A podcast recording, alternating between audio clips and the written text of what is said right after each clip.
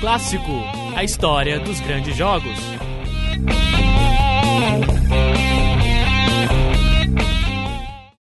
Oi, você que se liga na Clássico de hoje. Eu sou Nicolas Amos, acadêmico de jornalismo da Univale. Aqui, toda semana eu conto a história de um grande jogo do futebol brasileiro e mundial, relembrando escalações e narrações históricas.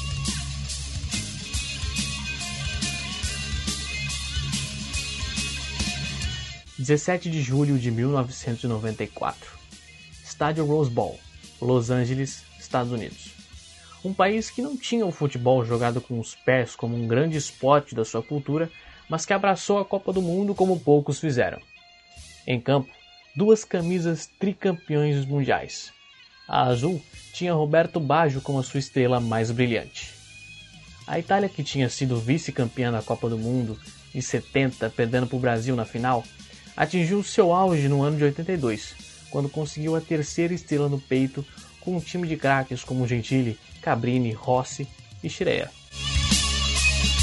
Já na camisa amarela, a estrela mais brilhante não era quem usava a camisa 10. Raí jogou pouco naquela Copa, sendo até banco em alguns momentos.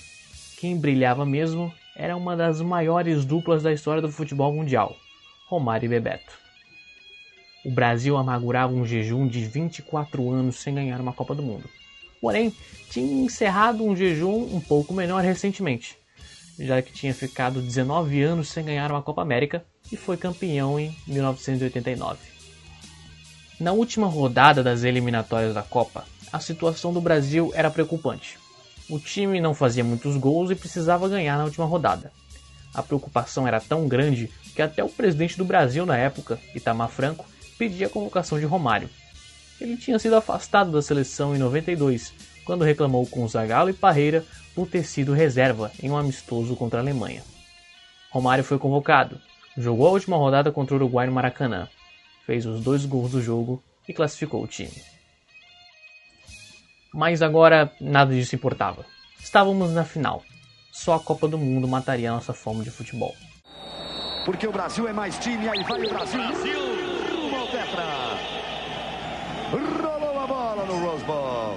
O Brasil começava indo para cima. Aquele time pode não ter sido o campeão mundial mais técnico da história, mas era um dos mais guerreiros. E o soldado que mais se destacava era Romário. Dois na marcação, ele faz bem a devolução, voltou com Dunga. Agora vem cruzamento no capricho, olha o gol! Pintava sozinho Romário. Nem por isso a Itália ia se acanhar.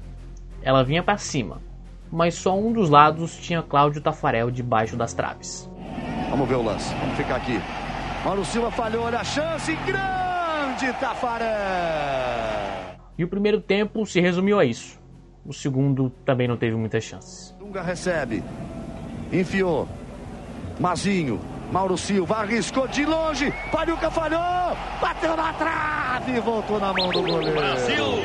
Mas já nesse segundo tempo, tínhamos um prenúncio do que aconteceria nas penalidades. Parte pela direita, Branco vai na marcação, ainda Donadoni, tira o cruzamento, a Itália vai chegando baixo, bateu para fora. Fim do segundo tempo. Vamos para a prorrogação no calor do verão americano em Los Angeles. Mas lembra do que eu falei? Esse time era guerreiro. Da área, tenta se brilhar de lá para cá, pediu a falta, o juiz não deu. Sobra de Dunga. Cafu aberto, enfiou para Cafu. Lá vem Brasil, cruzamento, agora vai!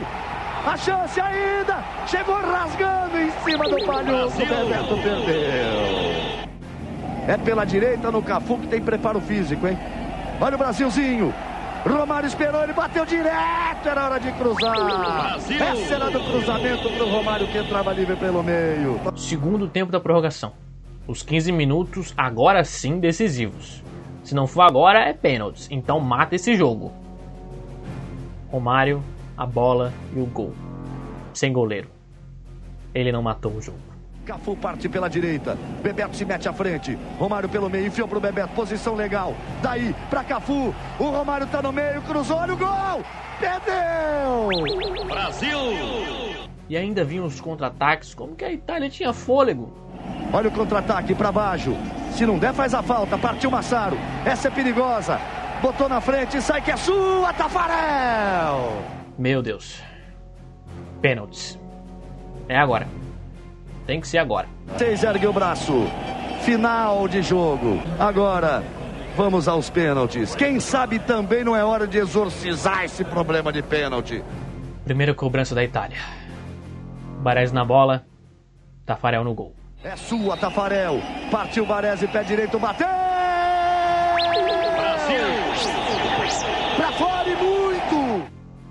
Primeira do Brasil. Márcio Santos. Todos de mãos dadas. Os jogadores no banco abraçados. O Brasil inteiro e você, Márcio Santos. Partiu, bateu, pegou Palhuca. Segunda da Itália. Ele beijou a bola. Não tomou distância. Partiu Tafarel. É gol da Itália. 1 a 0 para os caras. Agora é o homem. Romário. Faz esse gol, Romário. Ele e Palhuca. Momento de angústia. Partiu Romário, pé direito, bateu,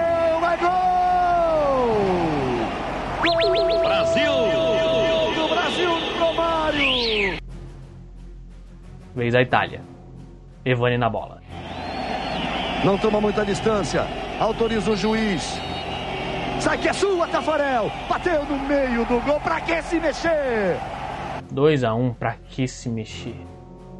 Agora é Brasil. Mete a bomba, Branco. Lá vai Branco. Vai partir a bomba na perna esquerda. Partiu Branco, bateu, é gol! Brasil! 2 a 2 Não tá morto quem peleia, vambora. Chegou a tua hora, Tafarel. Ele, Tafarel. Partiu Massaro, pé direito, bateu. Tafarel! Vai que é sua, Brasil! Tafarel! Vai que é sua, Tafarel! Vai que é sua, Tafarel! Vem o capitão. Dunga.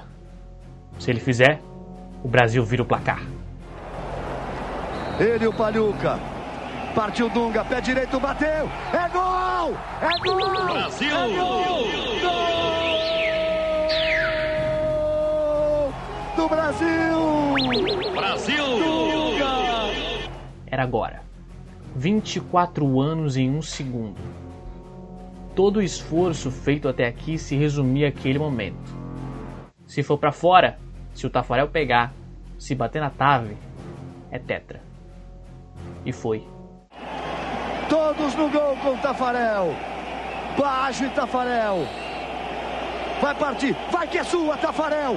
Partiu, bateu. Acabou! Acabou! Acabou! É tetra! É tetra! É tetra! O Brasil é tetracampeão mundial de futebol! O Brasil foi tetra. Brasileiros se sentiam aliviados pelo fim do jejum, mas não tem um adulto que não tenha chorado como uma criança naquele 17 de julho. Seja pela emoção, seja pela euforia, seja pelo tema da vitória do Senna. A perda do maior piloto brasileiro da história ainda era recente. Tafarel, Jorginho, Aldair, Márcio Santos, Branco, Mauro Silva, Dunga, Mazinho, Zinho, Bebeto e Romário. 11 nomes, 11 heróis.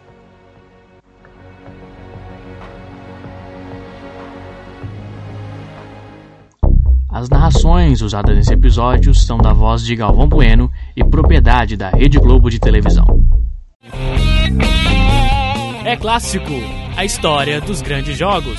Apresentação: Nicolas Ramos. Supervisão: André Pinheiro. Vinhetas: Bruno Portes. Uma produção Oxigênio Central de Podcasts. Projeto de extensão do curso de jornalismo, Escola de Artes, Comunicação e Hospitalidade. Universidade do Vale do Itajaí, Univale.